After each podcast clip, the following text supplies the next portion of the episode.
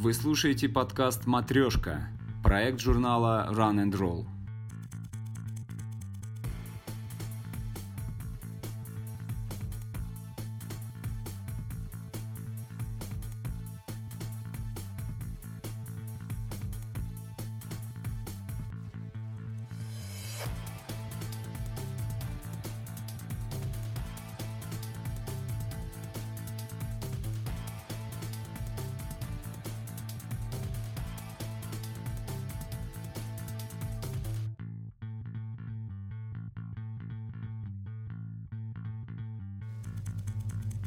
Наш маршрут начинается с Триумфальной площади от памятника Владимиру Маяковскому.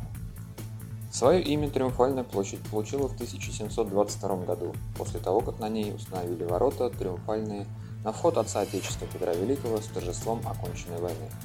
По Тверской дороге из Санкт-Петербурга в Москву на коронацию приезжали будущие монархи, поэтому въезд у Тверских ворот стали украшать триумфальными арками. За всю историю триумфальные ворота много раз горели и перестраивались, После победы над Наполеоном новые триумфальные ворота были построены чуть дальше от центра, в районе современного Белорусского вокзала, а площадь стали называть площадью старых триумфальных ворот. В 1958 году на площади был открыт памятник Владимиру Маяковскому. После официальной части с литературным концертом, чтением стихов Маяковского в неофициальном порядке продолжила собравшаяся на площади молодежь. Спонтанно возникший поэтический вечер на открытом воздухе перерос в традицию, и у «Маяка» читали свои произведения Роберт Рождественский, Евгений Евтушенко, Андрей Вознесенский и другие советские поэты. Продолжая маршрут по Большой Садовой, мы оказываемся у дома номер 10, который сейчас известен как Дом-музей Булгакова – это здание было построено между 1902 и 1905 годами, как доходный дом по заказу российского миллионера Ильи Пегита, владельца табачной фабрики «Дукат». В то время строительство в Москве переживало бурный расцвет. Как раз тогда вокруг центра Москвы строилось Садовое кольцо, состоявшее из широких улиц, обсаженных деревьями. Частью его была и Большая Садовая улица. В июне 1917 года, буквально накануне Октябрьской революции, Илья Пегит продал здание одной частной риэлторской компании. Продажа была хорошим ходом, поскольку после революции новая власть потребовала превратить дом в одно из первых зданий для коммунальных квартир в Москве. В сентябре 1921 года писатель Михаил Булгаков поселился в квартире номер 50 на первом этаже вместе со своей женой Татьяной Николаевной. Булгаков сделал здание одним из наиболее значимых мест в своем знаменитом романе «Мастер Маргарита». Именно там находится нехорошая квартира. В романе Булгаков не стал использовать реальный адрес, а использовал номер 302 БИС с определенным намеком на запутанную бюрократическую систему советского строя в то время. Кстати, в одной из квартир все того же дома номер 10 по Садовой Сергей Есенин познакомился с американской танцовщицей Асидорой Дункан, которая впоследствии стала его женой. 15 мая 2004 года состоялось торжественное открытие культурно-просветительского центра «Дом Булгакова». Экспонаты и материалы собирались по всей стране. Процесс этот длится до сих пор. Но главное, что удалось сделать, создать открытое пространство, в котором посетитель чувствует себя не как в музее, где ничего нельзя трогать руками, а как в гостях у старых друзей. Музей не случайно наполнен мебелью и предметами быта начала 20 века, театральными событиями, литературными встречами. Именно в такой атмосфере жил и творил Булгаков. А мы поворачиваем на Малую Бронную улицу, которая приведет нас прямиком к Патриаршим прудам. Булгаков не зря выбрал место встречи с нечистой силой для своих персонажей Ивана Бездомного и Михаила Берлиоза именно Патриаршие пруды. Не было в то время в Москве места, более связанного с мистикой, чем Патриаршая Слобода. Раньше эти места назывались козьими болотами, и если вы думаете, что там раньше всего-навсего выгуливали коз, то вы заблуждаетесь. Все дело в кознях, которые устраивал нечистой силой жителям этой места. В языческие времена жрецы топили здесь своих жертв, предназначенных древним богам, а по торжественным поводам им отрезали головы. Быть может, поэтому подобная смерть постигла и Берлиоза. По другой версии, рядом находился козий двор, с которого отправляли шерсть на царский двор. В 17 веке здесь обосновывается резиденция патриарха Гармогена, а местность становится патриаршей Слободой. В то время это был один из самых богатых районов Москвы. В 1674 году с нечистой силой решился сразиться патриарх Иаким, бывший до пострига в монахи военным. Он-то и надумал объявить чертям войну. Для этого козьи болота осушили путем выкапывания трех прудов. В них начали разводить простые сорта рыб на продажу городскому населению. Когда патриаршество пришло в упадок, пруды оказались заброшенными, и только в начале XIX века было решено ликвидировать вновь возникшие болота. Пруды засыпали, пощадив только самый большой, который привели в порядок, вычистили, облагородили и разбили вокруг маленький красивый сквер, который так и назывался поначалу бульвар Патриаршего пруда. Патриаршие пруды являются неотъемлемой частью литературной жизни дореволюционной Москвы. На многолюдный и очень популярный москвичей каток приводил своих дочек Лев Толстой. Сюда же он поместил героя своего романа Анна Каренина Левина, который в отчаянии искал здесь Китти. В начале 20 века территория, прилегающая к прудам, активно застраивалась. Пруды в 1924 году пытались переименовать в Пионерские, но название так и не прижилось. Продолжаем бежать по Малой Бронной до Спиридоневского переулка. Своим названием Малая Бронная улица, как и Большая, напоминает о Бронной Слободе, располагавшейся у стен Белого города в начале XVI века. Бронники занимались выделкой холодного оружия, а также металлической брони, кольчуг и панцирей. Поселение оружейников находилось здесь не случайно. Кузни нуждались в водоемах, а в этих болотистых местах было немало речушек и прудов. Об этом напоминают и другие названия – Казихинский и Трехпрудный переулок. После 1812 года на Малой Бронной на месте сгоревших дотла деревянных домов начали строить каменные строения, причем по большей части с довольно дешевыми квартирами. Именно это обстоятельство привлекло сюда московских студентов, которые охотно снимали здесь жилье. Местность после этого начали сравнивать с латинским кварталом Парижа и неофициально дали ей такое же название. Спиридоновский переулок выводит нас на улицу Спиридоновка, одну из самых респектабельных улиц Москвы.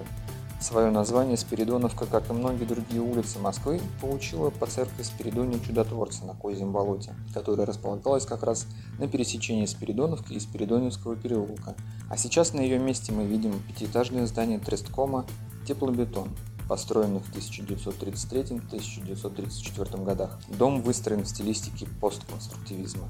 Линии фасада подчеркивают угловое расположение дома, образуя угловой фасад в верхней части украшенный барельефом с тремя аллегорическими фигурами, представляющими технику, искусство и науку. Примечателен материал, из которого выполнено здание, инновационный по тем временам теплобетон. На другой стороне улицы на себя обращает внимание готический особняк Зинаиды Морозовой. Он расположен по адресу Спиридоновка, дом 17.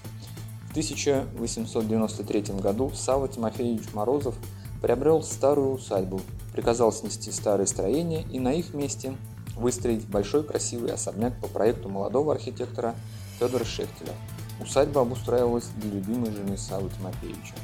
В свое время Любовь Савы Зинаиды Морозова наделала много шума в купеческой Москве. Молодая, 18-летняя жена Сергея Викуловича Морозова встретила на балу его дядю, Саву Морозова. Любовь вспыхнула настолько сильно, что ради нее Сава приступил через религиозные каноны и благочестивые обычаи старообрядцев и предложил Зинаиде стать его женой. Семьи влюбленных были старообрядческими. Родственники и все купеческое общество восприняло развод и женитьбу на разведенной как большой позор.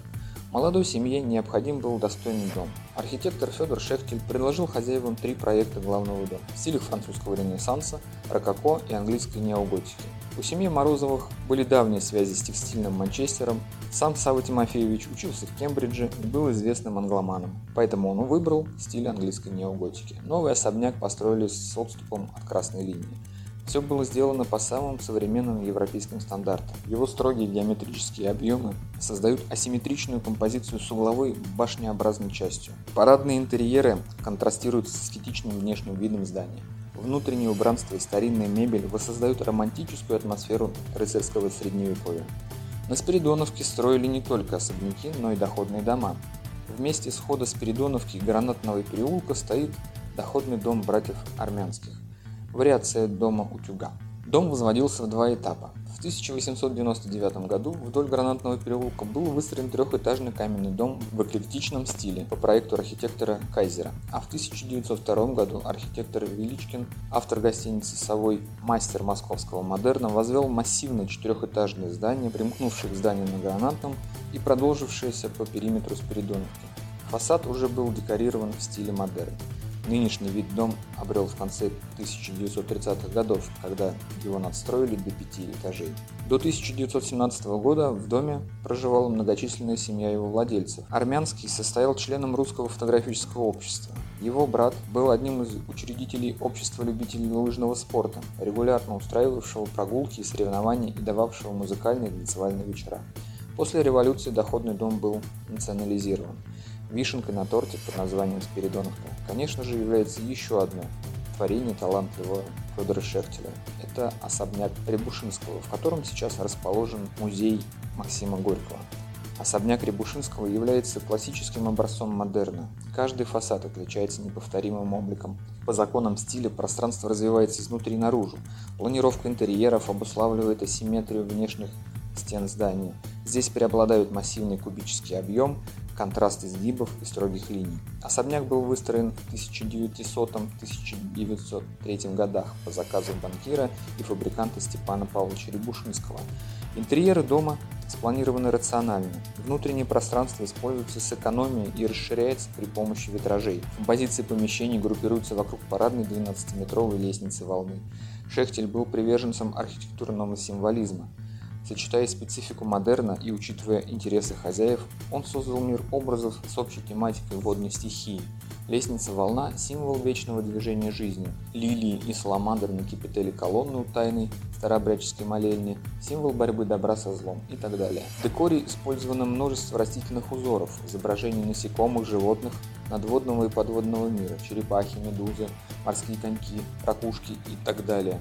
Окна вестибюля украшены витражами в виде огромного крыла бабочки. Мозаика пола изображает водную зыбь. Рельеф лепнины напоминает подернутый ряской пруд с нерасторопной улиткой. В этом доме Рябушинский держал знаменитую реставрационную мастерскую икон. В 1917 году Рябушинским пришлось эмигрировать. Часть собрания икон была передана в Третьяковскую галерею. Тем временем по Малой Никитской мы выбегаем на Тверской бульвар. Бульварное кольцо было основано на месте стены Белого города, которая была окончательно разрушена к 1780 году. История Тверского бульвара очень длинная и довольно неоднозначная. Первое его название было просто – бульвар. Официальной датой основания считается 1796 год. Потом бульвар нарекли Тверским по названию улицы, которая к нему примыкает. Тверской является самым длинным бульваром в Москве, его протяженность составляет 872 метра. Начинается он у площади Никитских ворот, от которой ведется нумерация домов, и доходит до Пушкинской площади. Слева с бульвара можно выйти на Большую Бронную улицу, Богословский и Сыгинские переулки. Тверской бульвар состоит из двух аллей – главной и боковой тенистой. Мы продолжаем бежать по нечетной стороне и обратим внимание на дом под номером 7, который известен как дом Романова или Романовка, дом меблированных комнат, где жили студенты. В начале 19 века угловая усадьба принадлежала Голицыным – это была богатейшая фамилия царской России. В 1827 году усадьба переходит к Михаилу Голицыну, который прославился тем, что за свой счет установил на Тверском бульваре фонари. В обоих концах бульвара были установлены шкалики, разноцветные фонари на спирту, а также на столбах два металлических круглых щита. От них свет от фонарей отражался по всему бульвару. Еще князь нанимал оркестр музыкантов, которые на бульваре играли разные пьесы. Во второй половине XIX века усадьбой владеет княгиня Мария Дмитриевна Ухтомская, и только в конце XIX века она переходит к Романову. В 1880-х годах трехэтажные флигели были соединены между собой и надстроены, образовав вытянувшееся вдоль Тверского бульвара четырехэтажное здание, получившее по имени владельца название Романовка. В Романовке размещались дешевые меблированные комнаты, в которых селились студенты консерватории и Московского училища живописи, паяния и зодчества. Здесь снимал квартиру композитор Калинников, у которого в гостях бывал римский Корсаков, Врубель, Шаляпин. В 1893 году хозяин присоединяет соседнее владение и устраивает там зал для репетиций и концертов. Романовская зала до сих пор является сценой театра на Малой Бронной. Именно здесь зарождался художественный театр Станиславского и Немировича Данченко. До появления у него собственного здания труппа использовала Романовскую залу для репетиций. В Романовке у своих друзей по Московскому училищу живописи читает свои первые стихи Владимир Маяковский. Среди слушателей Велимир Хлебников, Давид Бурлюк, Алексей Кричунов. Здесь, как в латинском квартале, только теплее, гораздо теплее, вспоминал потом поэт. Тверской бульвар, безусловно, является местом театральным. Так, дом под номером 11 известен всей Москве как адрес великой русской актрисы Марии Ермоловой.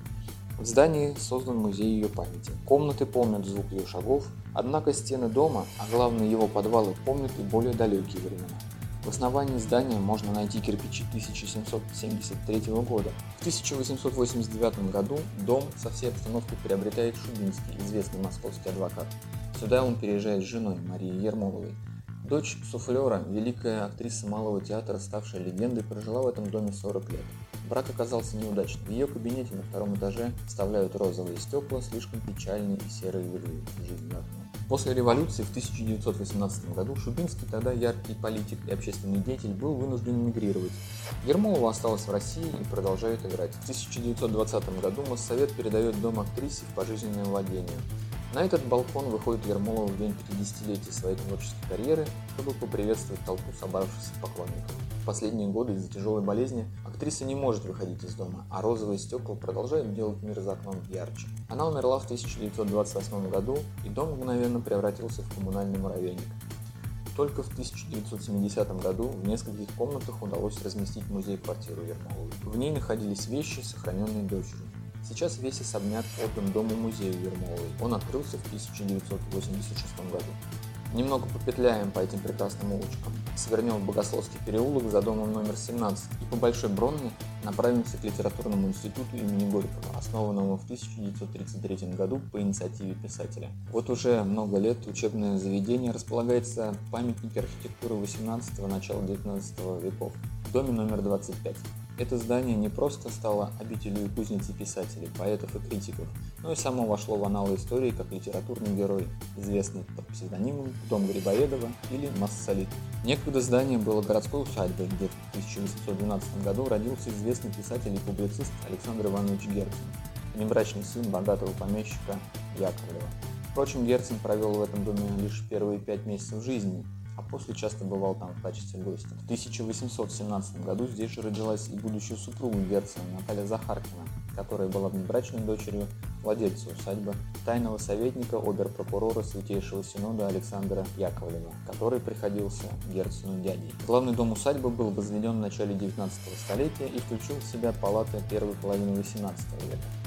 Первоначально въезд в усадьбу располагался со стороны Большой Бронной улицы. Туда же выходил и главный фасад. При перестройке дома его украшенный коринфским пилястровым портиком с фронтоном фасад развернулся в сторону Тверского бульвара и стал парадным. В середине XIX века владельцем усадьбы стал дипломат Дмитрий Свербеев, устраивавший в доме знаменитые Свербеевские пятницы, на которые собирались московские писатели. К 40-м годам вечера переросли в литературный салон, который посещали Николай Гоголь, Виссарион Белинский, Петр Чадаев и другие классики отечественной литературы. В 20-е годы 20-го столетия усадьба не теряет своего статуса литературного центра. В ней работают различные литературные организации, кружки и объединения. Самыми известными из них были Российская ассоциация пролетарских писателей и Московская ассоциация пролетарских писателей, позже ставшие своего рода прототипами легендарного массолита в романе Булгакова. Здесь же проводилось множество творческих встреч, на которых состязались в мастерстве стихотворного слова Владимир Маяковский, Александр Блок, Сергей Есенин. На нижнем этаже усадьбы располагался известный в московских литературных кругах ресторан, где любили проводить время известные писатели и поэты того времени. Во флигелях же дома было организовано писательское общежитие, в котором разное время проживали крупнейшие писатели и поэты 20 века. Осип Мандельштам с супругой, Вячеслав Иванов, Борис Пастернак, Даниил Андреев – а также Андрей Платонов, который провел здесь более 20 лет. О легендарных обстоятельствах сейчас рассказывают мемориальные таблички, установленные на фасаде усадьбы. И вот, наконец, в 1933 году здание усадьбы на долгие десятилетия занял созданный по инициативе Максима Горького литературный институт. Впрочем, первоначально он появился как вечерний рабочий литературный университет, а современное название статус обрел в 1936 году. Тем временем мы поворачиваем в Сытинский переулок, нас интересует дом под номером 5-10. Деревянный усадебный дом был сооружен на участке, принадлежавшем бригадиру Андрею Сытину. В апреле 1804 года московская контора строений дала разрешение на его строительство, и до конца летнего строительного сезона он был возведен. Этот дом не пострадал во время московского пожара 1612 года. Одноэтажный деревянный сруб сооружен на более древнем каменном основании 17 века, снаружи облицован досками. Центральная часть главного фасада выделена небольшим портиком с четырьмя тонкими коринфскими колоннами. Высокие восьмистекольные окна главного фасада обрамлены наличниками и увенчаны лепными орнаментами в стиле ампир появившимися после Отечественной войны 1812 года. Сохранились и печи, облицованные белой керамической плиткой с кракелюрами. На западной стене лестничного холла лепные кариатиды второй половины XIX века. По Малому Палашовскому переулку мы движемся к улице Тверской, которая образовалась из большой дороги в Тверь, столицу соседнего княжества и соперницу Москвы. С 15 века Тверская дорога соединилась с дорогой на Новгород, и значение ее выросло. В 1504 году улица была застроена от начала только до современной Пушкинской площади. За ней дорога в Тверь шла через поля и рощи. Уже в 17 столетии Тверская воспринималась как главная улица города. По Тверской торжественно въезжали в Москву и иностранные послы и цари. После основания Петербурга Тверская стала дорогой в новую столицу. Начиная с царствования Петра Великого, на площадях вдоль Тверской принято было устраивать триумфальные арки по случаю праздников, военных побед или коронаций. Ширина главной улицы Москвы в 17 веке была всего лишь от 8,5 до 15 метров. В 18 столетии была установлена минимальная ширина для больших улиц города – около 20 метров. Такой Тверская оставалась до реконструкции в 1930-е годы. За счет сноса домов на красных линиях ширину Тверской довели до 40 метров. Кстати, по Тверской в 1820 году прошел в Петербург первый междугородний дилижанс, работавший до 1851 года. В 1872 году по случаю открытия политехнической выставки на улице пустили конную железную дорогу, конку, замененную в начале 20 века трамваем. В 1933 году вдоль Тверской стал ходить первый троллейбус, а сегодня Тверская улица по-прежнему остается главной улицей Москвы. На Тверской улице находятся две площади – Тверская и Пушкинская с памятником великому русскому поэту, к которому мы сейчас и подбегаем. Пушкинская площадь – одна из наиболее известных площадей Москвы. Главная достопримечательность площади – бронзовый памятник Александру Пушкину.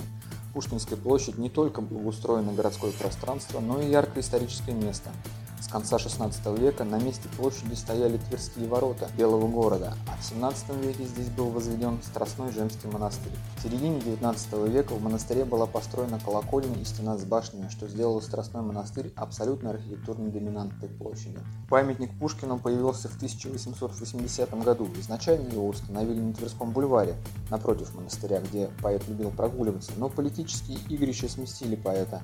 После революции Страстной монастырь был закрыт, а в 1938 году и вовсе снесен. И в 1948 году памятник поэту по личному указанию Сталину был перенесен на место монастыря. Интересно, что место установки памятника практически совпадает с расположением снесенной колокольни. В 1949-1950-х годах на площади разбили сквер, а в 1961 году построили кинотеатр «Россия», и площадь приобрела современные очертания. Сейчас в Страстном монастыре напоминает памятный камень, установленный на площади, и бульвар, носящий одноименное название. Сегодня протяженность бульвара всего 550 метров, а его зеленая часть не превышает и 300 метров. Зато это самый широкий бульвар бульварного кольца – 123 метра. А мы огибаем бывший кинотеатр России и справа на бульваре можем увидеть памятник Александру Твардовскому, который открыли в 2013 году. Место установки памятника выбрано не случайно. Рядом расположена редакция журнала «Новый мир», где писатель работал главным редактором. И Твардовский любил прогуливаться по бульвару.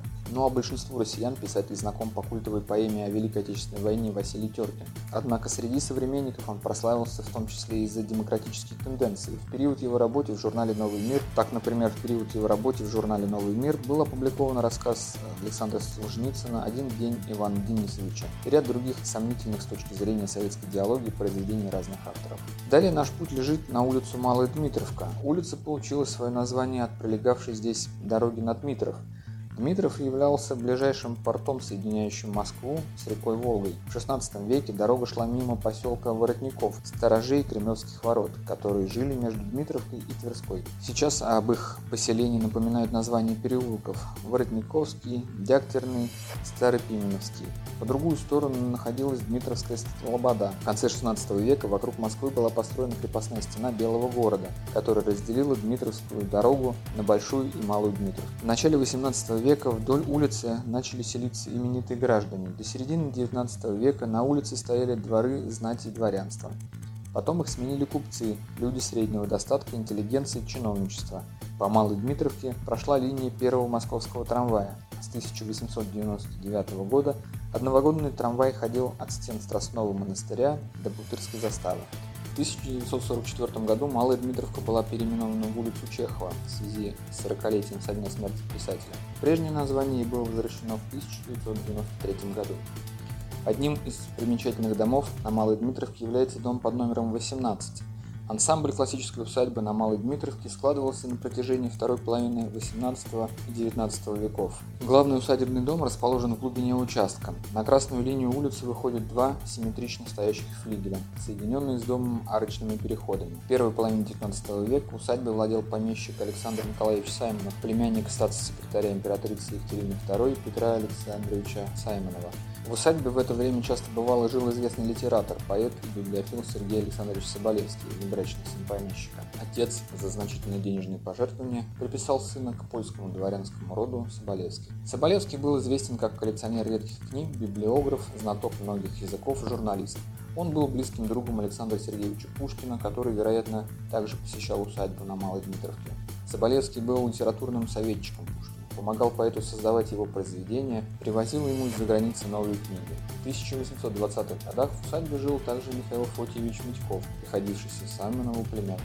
Герой войны 1812 года, участник взятия Парижа в 1814 году, полковник он позже стал активным членом Северного тайного общества. Здесь у него на квартире проходили некоторые собрания будущих декабристов. После подавления восстания на Сенатской площади Митьков был арестован и приговорен судом к каторжным работам. Он был сослан в Сибирь, где после отбытия каторги поселился в Красноярске и занимался метеорологией до самой смерти в 1849 году. Мы приближаемся к пересечению Малой Дмитровки с Садовой Триумфальной улицы, и тут, конечно, на себя обращает внимание два достаточно скандальных объекта. В 2017 году был открыт памятник Михаилу Калашникову, Советский российский конструктор стрелкового оружия навсегда останется в истории как создатель автомата Калашникова, самого распространенного стрелкового оружия в мире. Памятник выполнен с портретным сходством и изображает оружейников в полный рост. Калашников одет в самую прозаичную в мире одежду – штаны со стрелками, ботинки и простую куртку. И держит в руках автомат собственной разработки, задумчиво глядя мимо него куда-то вдаль.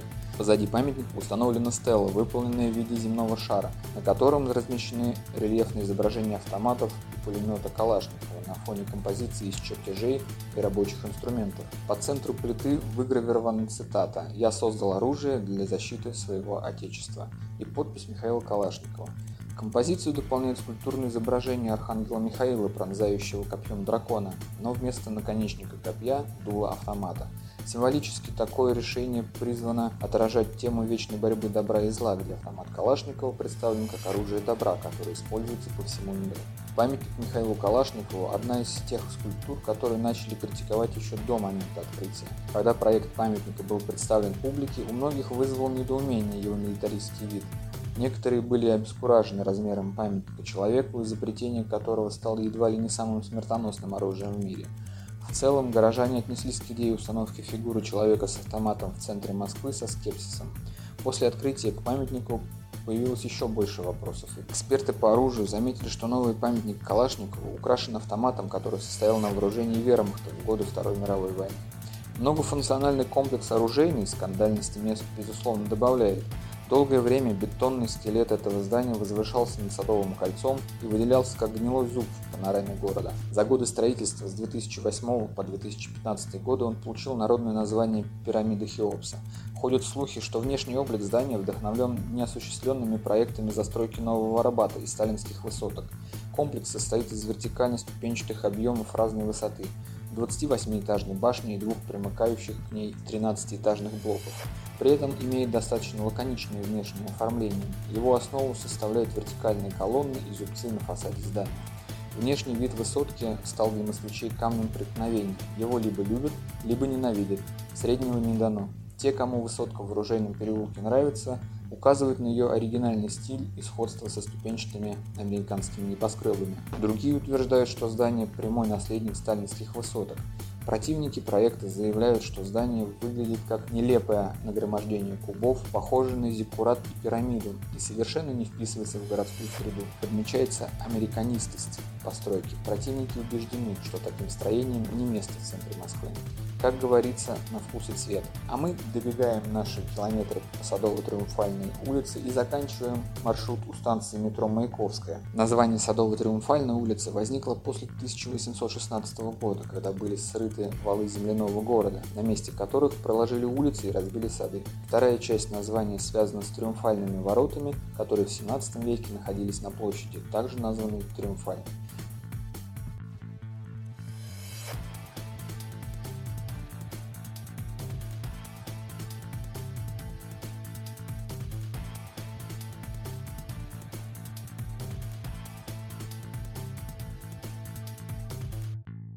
Вы слушаете подкаст «Матрешка», проект журнала Run and Roll.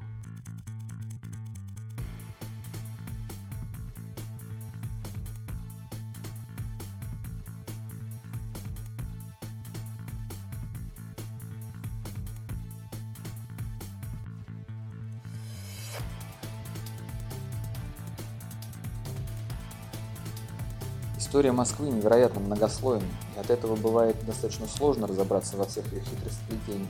Если нет времени на двухчасовую экскурсию, да еще и пробежка стоит в плане, а узнать что-то новое о любимом городе хочется, так почему бы не совместить приятное с полезным? Бегай, слушай и смотри, и тогда Москва станет понятнее, интереснее и в тысячу раз прекраснее.